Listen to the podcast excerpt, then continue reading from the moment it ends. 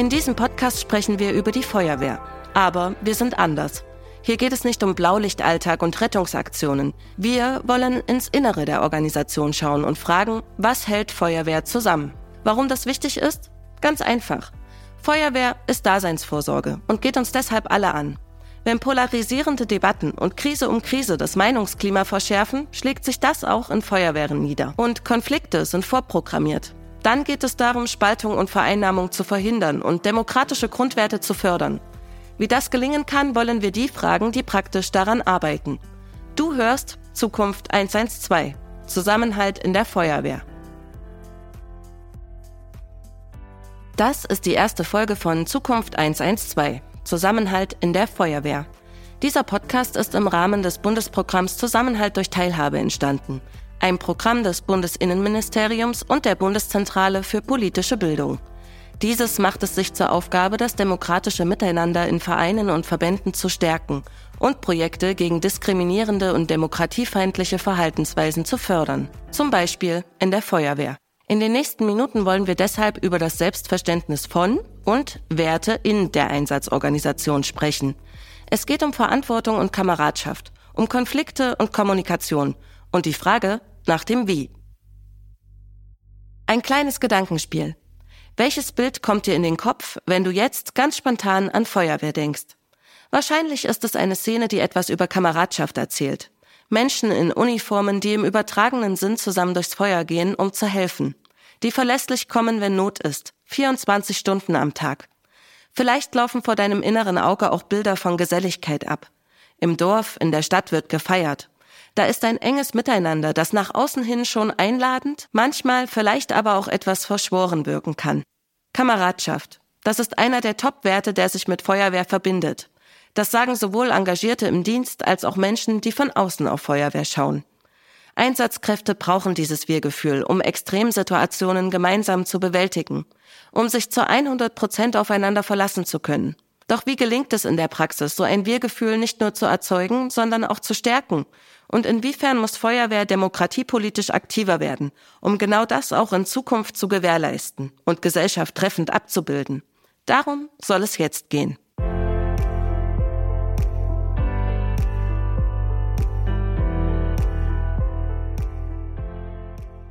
Alles begann mit einem Trauma. Wenn Daniel Thomas Geis heute auf seinen Start in der Feuerwehr zurückschaut, erzählt er von seiner Kindheit. Aufgewachsen ist er in Rheinland-Pfalz, genauer gesagt in Boppard. Über 15.000 Menschen leben hier zwischen Weinbergen und Rhein. Die Welt ist in Ordnung. Wäre da nicht diese eine Sache, die ihm als Kind irgendwie Angst macht? Also eigentlich war ich als Kleinkind, kann ich mich gut dran erinnern, immer am Heulen, wenn bei uns auf dem Nachbardach, da war die Sirene nämlich untergebracht, losgeheult hat, war das für mich so laut, dass das ein schreckliches Ereignis war und ich damit eigentlich nichts zu tun haben wollte. Doch als dann ein Auto in der Nachbarschaft brennt und Daniel Thomas Geist durch Kontakte seiner Eltern zum ersten Mal in einem Feuerwehrauto mitfahren darf, da ist der Bann gebrochen. Mit 16 Jahren tritt er in die Jugendfeuerwehr ein und bleibt. Also sind eigentlich in der Beweggründe, wenn ich da zurückrechnen darf, glaube ich, knapp 35 Jahre, die ich den Blaulichtorganisationen beruflich und ehrenamtlich angehört habe oder angehöre. Und mein Motto war, dass ich Hilfe geben möchte zur Selbsthilfe. Das ist so eigentlich aus dem Pflegerischen gekommen, aber ich bin ja schon lange Zeit ja hauptberuflich in der Notfallmedizin ähm, gefahren und habe das Ehrenamt Feuerwehr dazu begleitet.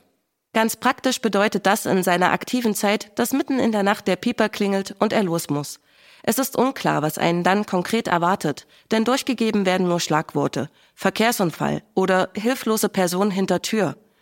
Der Nervenkitzel, das Adrenalin, das sei ganz klar ein Grund, warum Daniel Thomas Geist der Organisation so lange treu geblieben ist.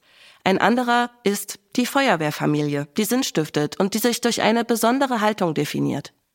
Ganz entscheidend im, im, als Werte für die Feuerwehr sind ihre Ehrlichkeit, ihr Respekt innerhalb der Kameradschaft, aber den Respekt, den sie eigentlich auch draußen von vielen Bürgerinnen und Bürgern erleben, die ihre Hilfsbereitschaft entgegennehmen müsse. Und ganz wesentlich ist, und das ist egal, wo wir in die Nation gucken, ich wähle einen Notruf, ich drücke eine Notruftaste und ich weiß, darauf passiert was. Nämlich, ich habe eine Zuverlässigkeit, die 365 Tage gewährleistet ist quasi rund um die Uhr. Egal wer Hilfe braucht, unabhängig von Herkunft, Geschlecht, Religion, es ist nicht gefragt, wer braucht unsere Hilfe. Die Person, die die Hilfe braucht, kriegt seine Hilfe und ein, ein ganz großer, großer Wert, äh, der dabei passt, und das kann man gut unterschreiben, ist nämlich die Kameradschaft, weil man Kameradschaft hier ich selbst auswähle und aus Kameradschaft kann ich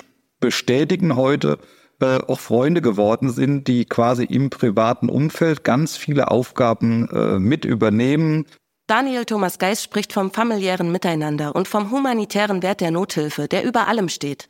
Das teilt die Feuerwehr mit anderen Einsatzorganisationen im Rettungswesen.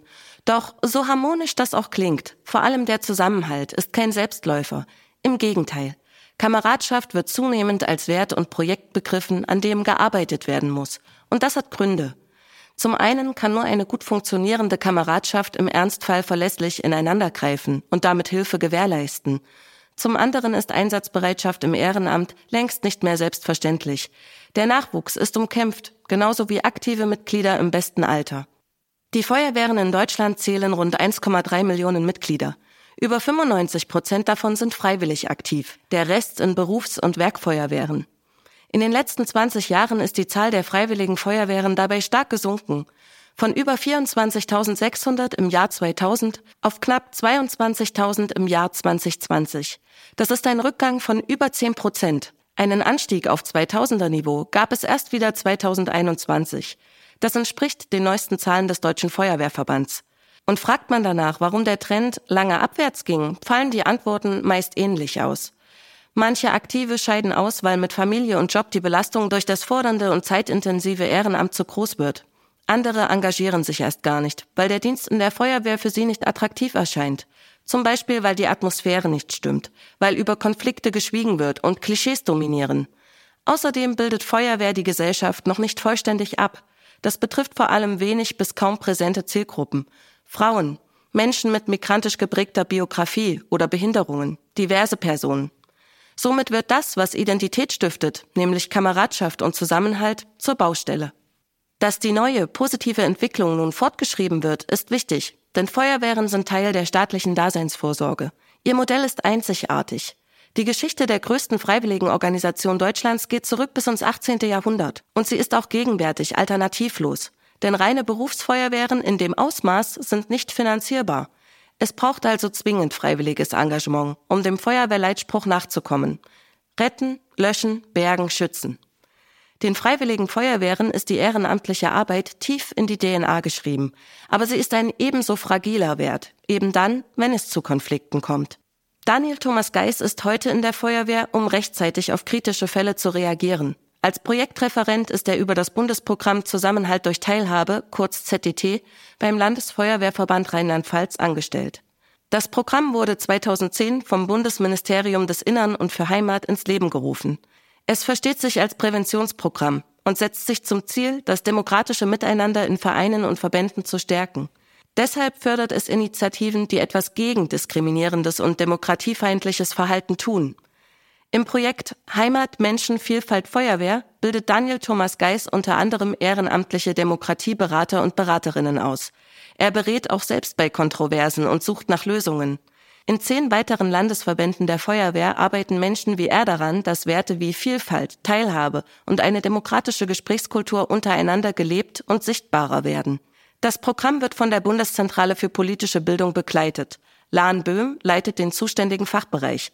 Sie erklärt, warum es die Arbeit von Zusammenhalt durch Teilhabe in der Feuerwehr dringend braucht ich glaube, das ist auch äh, kein Geheimnis, oder es ist sozusagen erstmal ein Fakt. Äh, Feuerwehr ist ein sehr traditionsreiches Ehrenamt mit einer ganz bestimmten Kultur, mit einem ganz bestimmten auch ja, Umgang untereinander und der ist vielleicht nicht für alle Situationen noch modern und ähm, anschlussfähig für das, was auch an neuen Fragestellungen auftaucht. Und ähm, auch Feuerwehr muss sich darum kümmern, dass neue Mitglieder äh, dazukommen und sie sozusagen in ihrer Truppenstärke ausreichend besetzt sind. Und da gehört eben auch dazu, sich mit neuen Fragen und mit neuen Mitgliedern zu beschäftigen.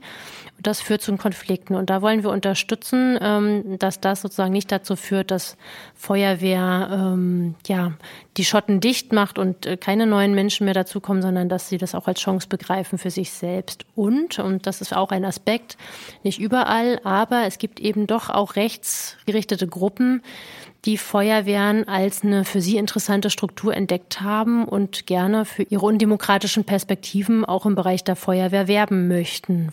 Immer wieder sorgen solche Fälle medial für Aufmerksamkeit. Eine Recherche der Tageszeitung gab beispielsweise 2021 Einblick in die Dienststelle einer Feuer- und Rettungswache in Köln. Im Gemeinschaftskalender waren die Geburtstage von Josef Goebbels, Eva Braun und Adolf Hitler eingetragen. Im Frühjahr des vergangenen Jahres bildete zudem das Magazin Der Stern ab, wie Rechte und AfD-Mitglieder versuchen, Fuß in freiwilligen Feuerwehren zu fassen. Chatgruppen mit antisemitischen, rassistischen Inhalten, Hitlergrüße. Die Liste ließ sich fortführen und wird uns in einer der nächsten Podcast-Folgen noch beschäftigen. Von einem Fall kann auch Daniel Thomas Geis erzählen. Sein Beispiel führt zurück nach Rheinland-Pfalz und zur Flutkatastrophe im Ahrtal. Im Juli 2021 verlieren bei diesem Unglück 134 Menschen ihr Leben. Nur einen Tag nach der Flut taucht inmitten der Schlammlawinen und Häusertrümmer ein Fahrzeug auf. Es erinnert auf den ersten Blick an einen Polizeiwagen, blau-weiß gefärbt mit der Aufschrift Friedensfahrzeug. Die Leute darin wollen mit anpacken, vermeintlich. Denn wenig später wird die Gruppierung der rechten Szene zugeordnet. Die Polizei Koblenz meldet via Twitter, uns ist bekannt, dass sich aktuell Rechtsextremisten als Kümmerer vor Ort ausgeben. Wir werden in Abstimmung mit der technischen Einsatzleitung mit aller Entschiedenheit gegen Menschen einschreiten, die unter dem Anschein von Hilfe die Lage für politische Zwecke missbrauchen. Vor so einem Auto posiert eine Feuerwehrkraft und veröffentlicht die Bilder später auf Facebook. Es entsteht ein falscher Eindruck, so Daniel Thomas Geis. Es wirkte, als solidarisierte sich der Feuerwehrmann mit der Initiative. Ein Vorfall, der so nicht zu tolerieren war. Derjenige, der mit rechts oder links sympathisiert und Parolen von vermutlich auch feindlichen Zeichen, Fahnen, Logos nach außen transportiert, ist nach Dienstrecht in Rheinland-Pfalz aus dem Feuerwehr, aus dem Ehrenbeamtendienst zu entfernen. Da steht im Gesetz drin und da habe ich keine Handhabe drin. Der Bürgermeister kann sagen, und da vorne ist die Tür und du bist raus. Punkt. Der ist entlassen. Der konnte aber darstellen, dass er ja damit nichts zu tun hatte. Und damit hatten wir ja gar keine Untermauerung. Er wollte darstellen in seinem Facebook-Profil, wie störend er das fand, wie nah sie in die Gliederung der Feuerwehr eintreten wollten. Und damit haben wir im Dialog, ja, und das ist halt Mediation, Moderation, Gesprächsführung rausbekommen. Bilder und Worte sind manchmal täuschender, wie wenn ich in einem klärenden Gespräch bin. Das Gespräch hat gezeigt, das Bild, die Darstellung, was wir gesehen haben im Netz, durch Bild und Text falsch interpretiert wurde. Nur ein Missverständnis also? Diese Entschuldigung hört man im Kontext problematischer Äußerungen und Auftritte häufiger. Aber genau das ist für Daniel Thomas Geis ein Grund, genauer hinzuschauen. Erstens müsse klar sein, es gibt Vereinnahmungsversuche in der Feuerwehr. Zweitens könne nur das offene Gespräch demokratiefeindliche Einstellungen aufdecken. Darum müsse es gehen, im Dialog voranzukommen, sich als Organisation weiterzuentwickeln. In diesem konkreten Fall wurde das Profil gelöscht. Der Mann ist weiter im Dienst und idealerweise aufgrund seiner Erfahrung nun sensibilisiert. In seinem Job als ZTT-Referent hat Daniel Thomas Geis auch schon erlebt, dass das dritte Geschlecht auf Verwaltungsebene im Feuerwehrdienst anerkannt wird. Wer dem Ehrenamt beitreten will, wird vom zuständigen Bürgermeister oder der Bürgermeisterin per Urkunde dazu verpflichtet. Diese sieht aber nur die Bezeichnungen Feuerwehrmann oder Feuerwehrfrau vor. Durch eine gelungene Mediation konnte hier jedoch eine Person berufen werden, die sich als divers identifiziert, als Feuerwehrkraft. Für Daniel Thomas Geis ein vorbildlicher Erfolg aus der täglichen Praxis. Also wenn wir nie drüber gesprochen hätte, wäre die Person heute dem Feuerwesen nie beigetreten. Sie hätte sich abgewandt und somit wäre wieder klassisch gewesen, ähm, ja, guck mal, wie engstirnig, wie, äh, wie eigennützig sie sind, nur Männer betont, äh, Frauen, äh, na ja, ähm, aber hier zeigen wir, wir sind vielfältig. Werte wie Dialog, Offenheit und Vielfältigkeit. All das müsse Feuerwehr auf dem Schirm haben. Dieses Selbstverständnis wachse aber nicht von allein. Es muss aktiv zusammen erarbeitet und gelebt werden, im Miteinander und aus der Organisation heraus. Das Programm Zusammenhalt durch Teilhabe unterstützt genau dabei. Wichtig ist, Leiterin Lahn Böhm, deshalb, dass das Projekt nicht von außen belehrt und demokratische Praxis mit moralisch erhobenem Zeigefinger vermittelt. Wir wollen über unsere Projektförderung gute Rahmenbedingungen schaffen, damit Feuerwehrkameradinnen und Kameraden diese Themen eigenständig und auch mit eigener Sprache angehen können. Das heißt, wir fördern Projekte, die in den Feuerwehrstrukturen selbst angesiedelt sind. Da wird auch ein jemand hauptamtlich eingestellt, also eine Person, die dann auch die zeitlichen Ressourcen hat, äh, rumzufahren, mit Kameradinnen und Kameraden vor Ort zu sprechen, die Themen auch erstmal aufzunehmen und daraus dann abzuleiten, ähm, wo drückt der Schuh. Und wenn man dann länger dabei ist und äh, eben auch die Sprache äh, und die Kultur der Feuerwehren vor Ort versteht, ähm, dann bekommt man natürlich auch andere Fälle geschildert, die vielleicht dann aus dem Bereich Sexismus kommen oder auch tatsächlich aus dem Bereich Alltagsrassismus oder Diskriminierung. Und dann haben wir eben auch ein vertrauensvolles Gesprächsformat durch diese äh, verbandsinternen Projektkollegen, ähm, dass das eben auf Augenhöhe passiert und dass da keiner denunziert wird oder irgendwie bloßgestellt wird, sondern dass wir versuchen, eben mit guten Beratungsangeboten auf die äh, betroffenen Kolleginnen und Kollegen zugehen zu können. Dass Probleme zur Sprache kommen, ist das erklärte Ziel. Denn Feuerwehr kann es sich schlichtweg nicht leisten, auch nur ein Mitglied zu verlieren oder nicht zu erreichen, weil das Klima innerhalb der Kameradschaft verschreckt oder Konflikte unausgesprochen bleiben. Das schreiben Uwe Steinbeiß und Thomas Weidlich in einem Beitrag, der das Projekt Zusammenhalt durch Teilhabe im Landesfeuerwehrverband Brandenburg erklärt. Für beide Autoren und ZDT-Engagierte ist klar, dass Feuerwehren zunehmend auch als politische Kraft angesprochen werden müssen. Und sie erklären das so. Politisch ist es, wenn Konflikte offen benannt und konstruktiv in kameradschaftlicher Weise bearbeitet werden. Wenn also Männer und Frauen der Feuerwehren oder ihre Kameradschaften beschließen, Akteure zu sein, eine Stimme zu haben und Meinungen zu vertreten. Wenn sie die Mühsal des Sachkundigwerdens nicht scheuen und auch nicht die Zumutung des Beratens, Diskutierens und des Verständigens. Kurz, wenn sie sich also einmischen in ihre eigenen Angelegenheiten.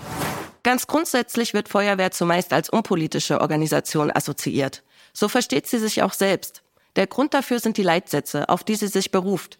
Feuerwehr fußt auf dem Grundgesetz bzw. Brandschutz- und Feuerwehrgesetzen der Länder. Die Organisation versteht sich als politisch neutral und parteipolitisch unabhängig.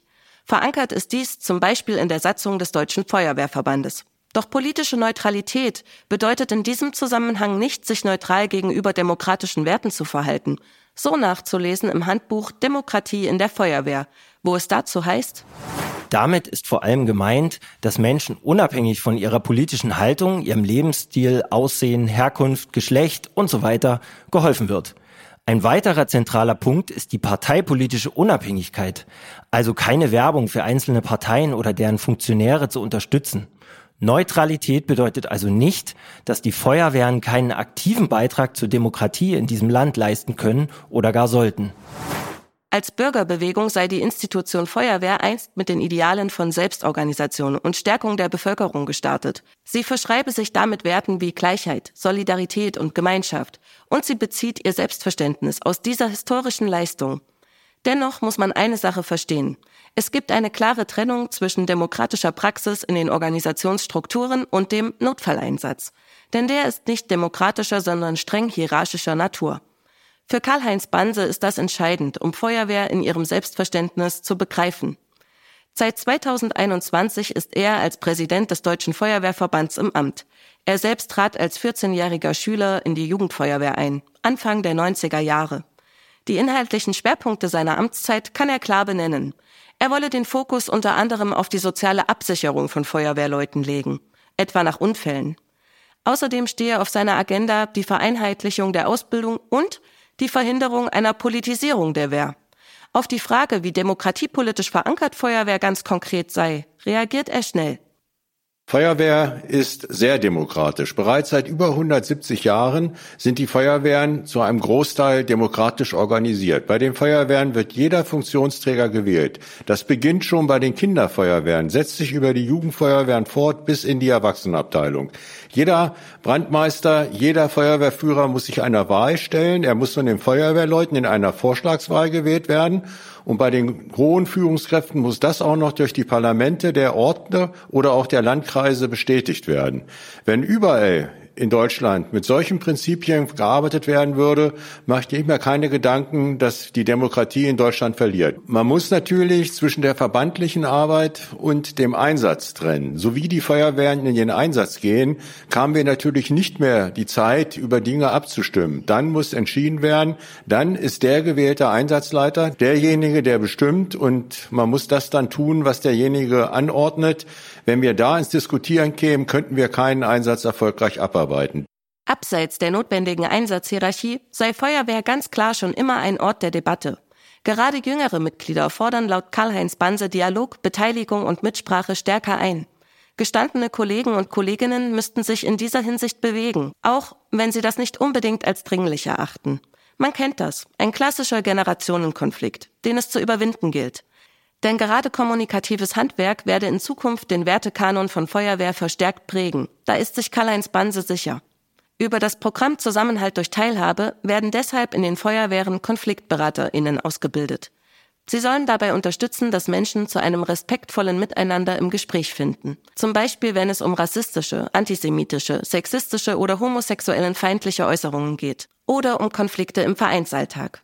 Außerdem sollen sie als gutes Beispiel vorangehen und sich im eigenen, alltäglichen Handeln für mehr Respekt und Demokratie einsetzen. Karl-Heinz Banse lobt diese Unterstützung. Denn geht es nach ihm, dann muss das konstruktive Sprechen über gesellschaftspolitische Fragen ganz selbstverständlich zum Feuerwehralltag gehören. Migration und Diskriminierung von Minderheiten seien hier nur als Stichworte genannt. Ob es nun darum geht, wie die Feuerwehr integrativer werden kann, das Geschlechterverhältnis oder althergebrachte Traditionen. Karl-Heinz Banse findet für den notwendigen Mentalitätswandel in Bären ein treffendes Beispiel. Wenn Feuerwehrleute nach einem Einsatz oder nach einer Arbeit essen, dann essen sie sehr gern ein Brötchen mit Feuerwehrmarmelade.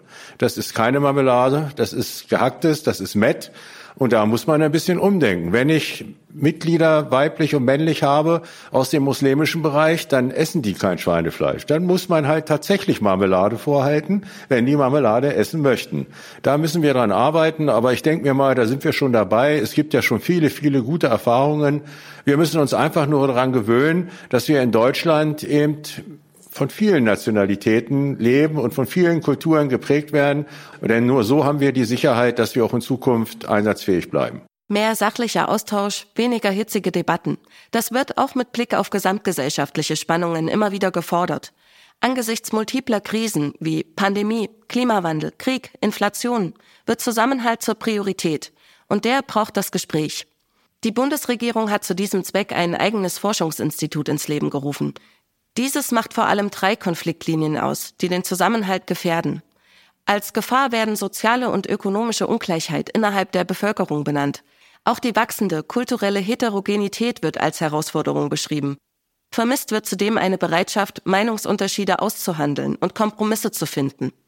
Auch für Karl-Heinz Banse ist das ein wesentlicher Punkt. Es brauche eine Toleranz gegenüber unterschiedlichen, auch politischen Positionen, meint er, und eine klare Abgrenzung hin zu den Rändern. Die Feuerwehren deutschlandweit mit 1,3 Millionen Mitgliedern sind natürlich ein Spiegelbild unserer Gesellschaft. Wir haben Frauen, wir haben Männer, wir haben eigentlich einen gesamten Querschnitt unserer Gesellschaft. Und da gibt es natürlich auch Menschen, die mit manchen Dingen unzufrieden sind. Jeder hat natürlich auch bei der Feuerwehr das Recht, politisch zu denken, wie er will. Jeder kann wählen, wen er will. Die Feuerwehr wird niemals, niemals vorschreiben, wer gewählt werden soll, welche Partei oder welche Person. Doch Wichtig ist, dass das Ganze immer auf der Basis unserer freiheitlich-demokratischen Grundordnung läuft. Wir lassen uns in den Feuerwehren nicht radikalisieren. Die Feuerwehren sind demokratisch geprägt und das ist eine unserer wichtigsten Säulen. Das sind unsere Grundfesten. Was derjenige Feuerwehrmann bei seiner Wahl macht, weiß ich nicht. Aber wir lassen es nicht zu, dass in der Feuerwehr durch Parolen, durch Stammtischparolen irgendwelche Meinungsbilder gemacht werden, dass gehetzt wird. Das wollen wir in den Feuerwehren nicht. Wir sind da ja auch dabei, uns dagegen zu schützen. Wir zum Beispiel das Projekt Zusammenhalt durch Teilhabe hilft uns da sehr. Also es hilft mit Sicherheit nicht wegzuhören. Es hilft mit Sicherheit nicht, sich wegzudrehen. Man muss in die Diskussion gehen. Man muss sich mit diesen Menschen auseinandersetzen. Man muss Argumente finden, um deren Argumente auszuhebeln. Das ist in den meisten Fällen nicht schwer, denn das, was da vorgebracht wird, ist meistens nur oberflächlich. Das sind Schlagworte und so wie man konkret wird, kommen die sehr schnell ins Schwimmen. Und wenn gar nichts mehr geht, dann haben wir auch die Möglichkeit, diese Person aus der Feuerwehr zu entfernen. Die Gesetze geben das mittlerweile her und das wird nötigenfalls auch dann getan. In diesem Interview übt er auch Medienkritik.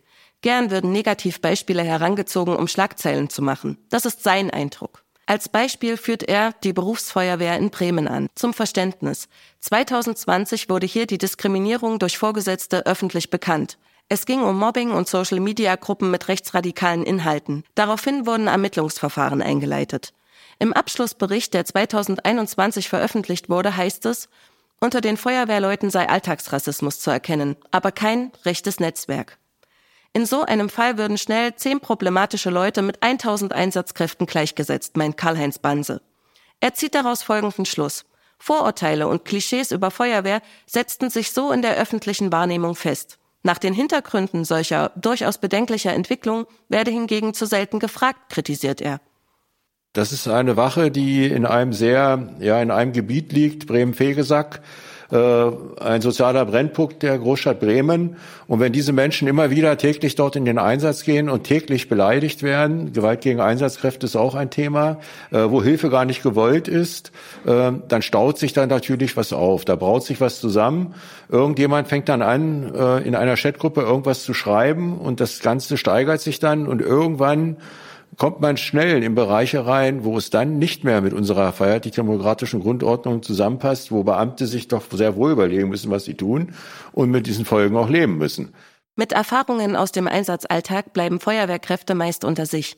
Verarbeitet werden solche Vorfälle in Einsatznachbesprechungen. Das kann sicher Unmut auffangen, aber nicht verhindern, dass Konflikte gären. Eine Organisation, die ihren Selbstzweck darin sieht, jedem Menschen zu helfen, gerät ins Schlingern, wenn die gesellschaftliche Wertschätzung punktuell ausbleibt. Das hat auch ein anderes Beispiel aus der jüngsten Vergangenheit gezeigt. Bundesweite Angriffe in der Silvesternacht zogen eine breite Debatte zur Gewalt gegen Einsatzkräfte nach sich.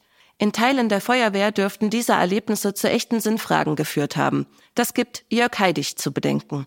Der Organisationspsychologe bildet unter anderem Wehrleiter in Sachsen aus. Er berät, wenn Kontroversen im Team auftauchen. Zusammenhalt, Konfliktlösung, Gruppendynamik. So kreist er seine Arbeitsschwerpunkte ein. Mit Blick auf Selbstbild und Werte innerhalb der Organisation beobachtet er vor allem einen Trend. Öffentliche Diskussionen würden so polarisiert und teilweise politisch belehrend geführt, dass es sich gravierend auswirke. Der gesellschaftliche Rückhalt, den ein Feuerwehrmann oder eine Feuerwehrfrau empfinden, der ändert sich. Ich habe einen bestimmten empfundenen Rückhalt oder einen bestimmten empfundenen Status in der Gesellschaft insgesamt.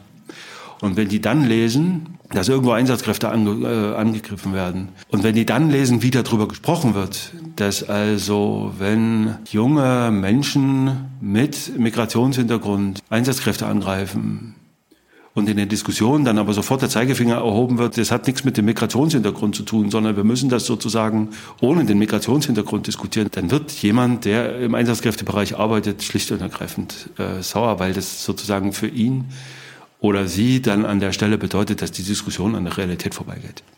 Weil die wahrgenommene Realität ist so, dann reagiert man natürlich zunehmend entsetzt oder fassungslos auf das. Also man kriegt das man kriegt das Ereignis und das, was man selber als Motivation für den, für den Job verspürt und die gesellschaftliche Diskussion oder die wahrgenommene Diskussion darum nicht mehr in eine Vorlage, nicht mehr in ein Bild.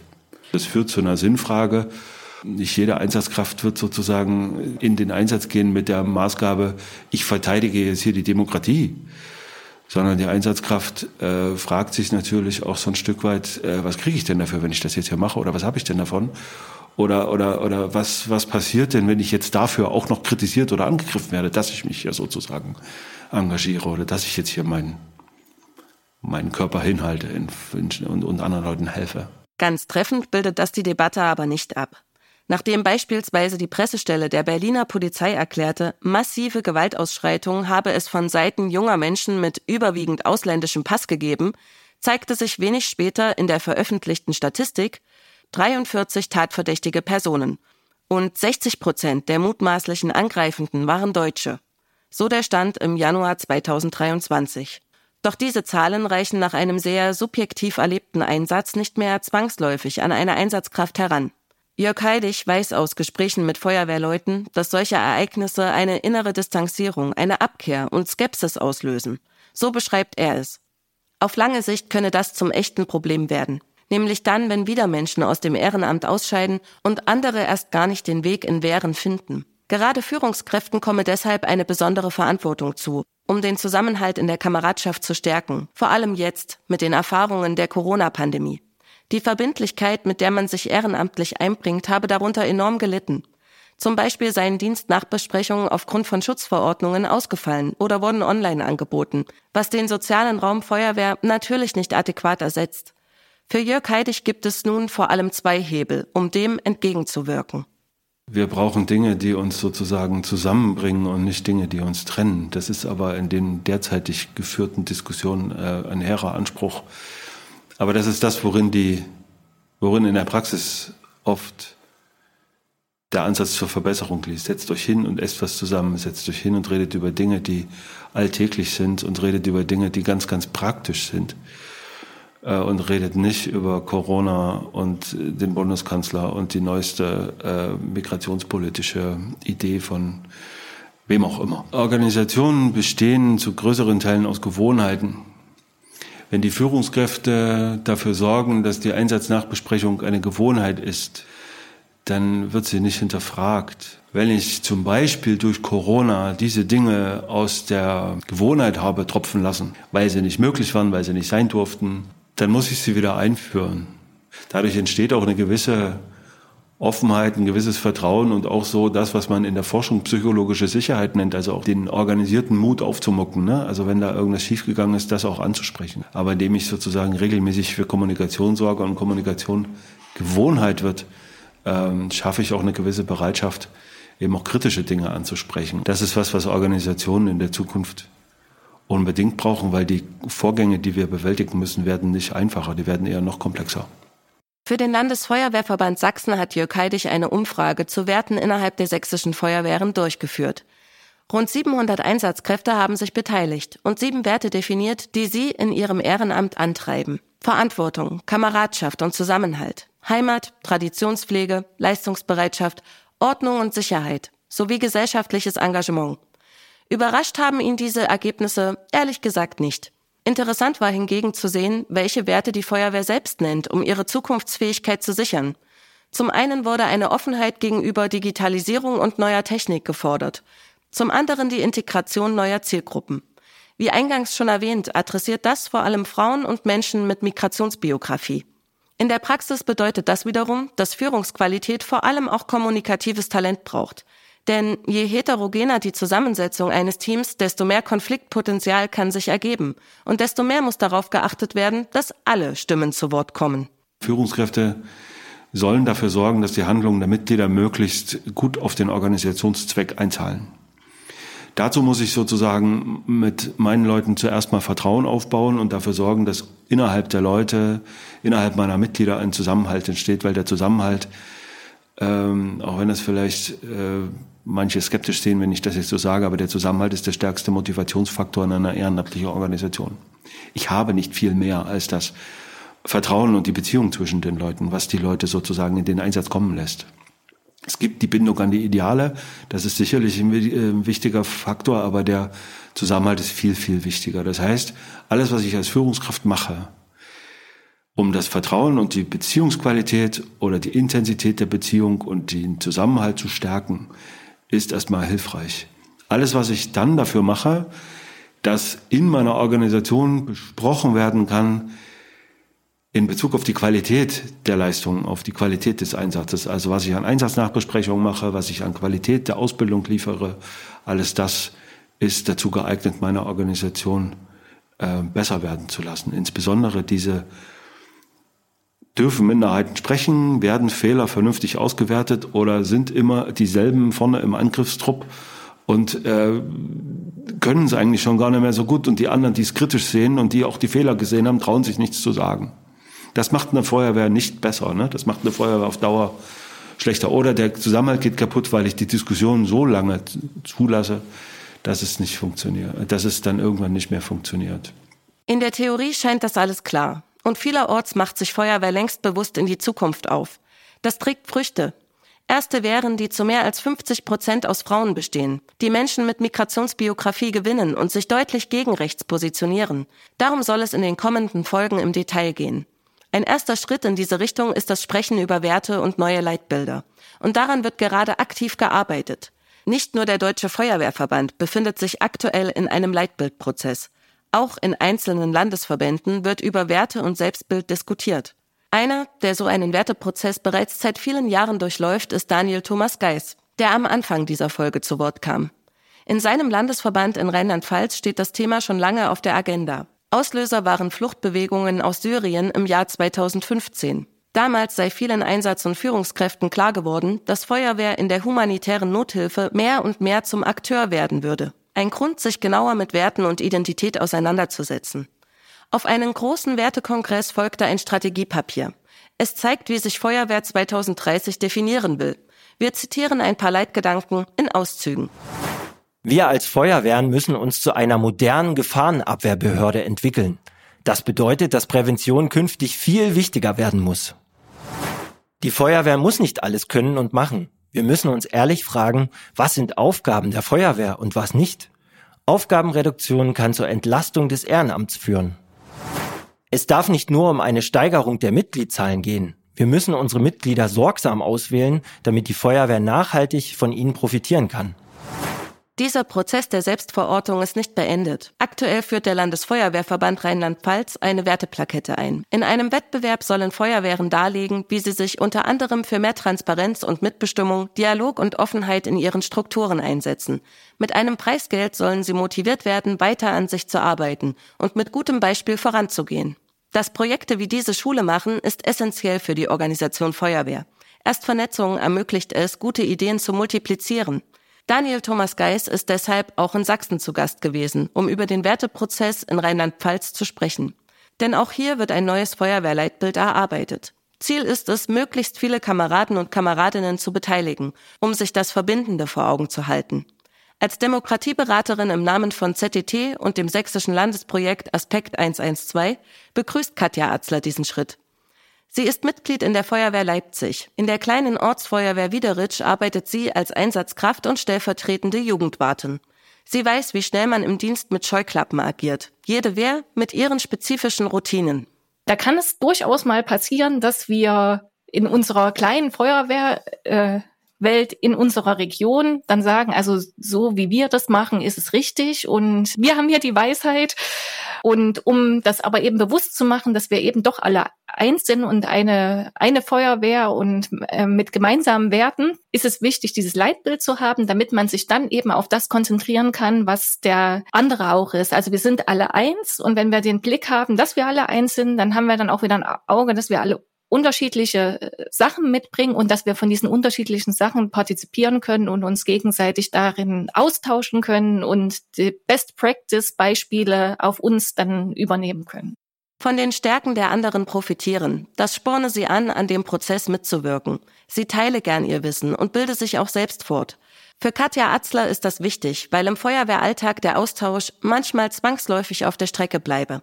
Zeit ist eine immer knappe Ressource dass auch kritische Punkte angesprochen werden, erhofft sie sich deshalb. Oftmals ist ja diese Kritik, die da kommt, einfach nur dafür da, dass wir besser werden. Dass, dass wir uns weiterentwickeln können, dass wir an den Sachen ansetzen können, wo äh, wir eventuell noch Defizite haben. Das sehe ich eben manchmal etwas kritischer, wenn die Feuerwehrleute nicht so eigenkritisch sind. Aber da, das wächst sich vielleicht auch ein Stück weit raus, wenn jetzt wir, wir sind ja nicht nur, dass wir uns verändern, sondern es verändern sich ja auch unsere Mitglieder, weil wir immer wieder neue dazu bekommen, die auch anders mit Situationen umgehen. Und was bedeutet das alles nun für die Zukunft von Feuerwehr?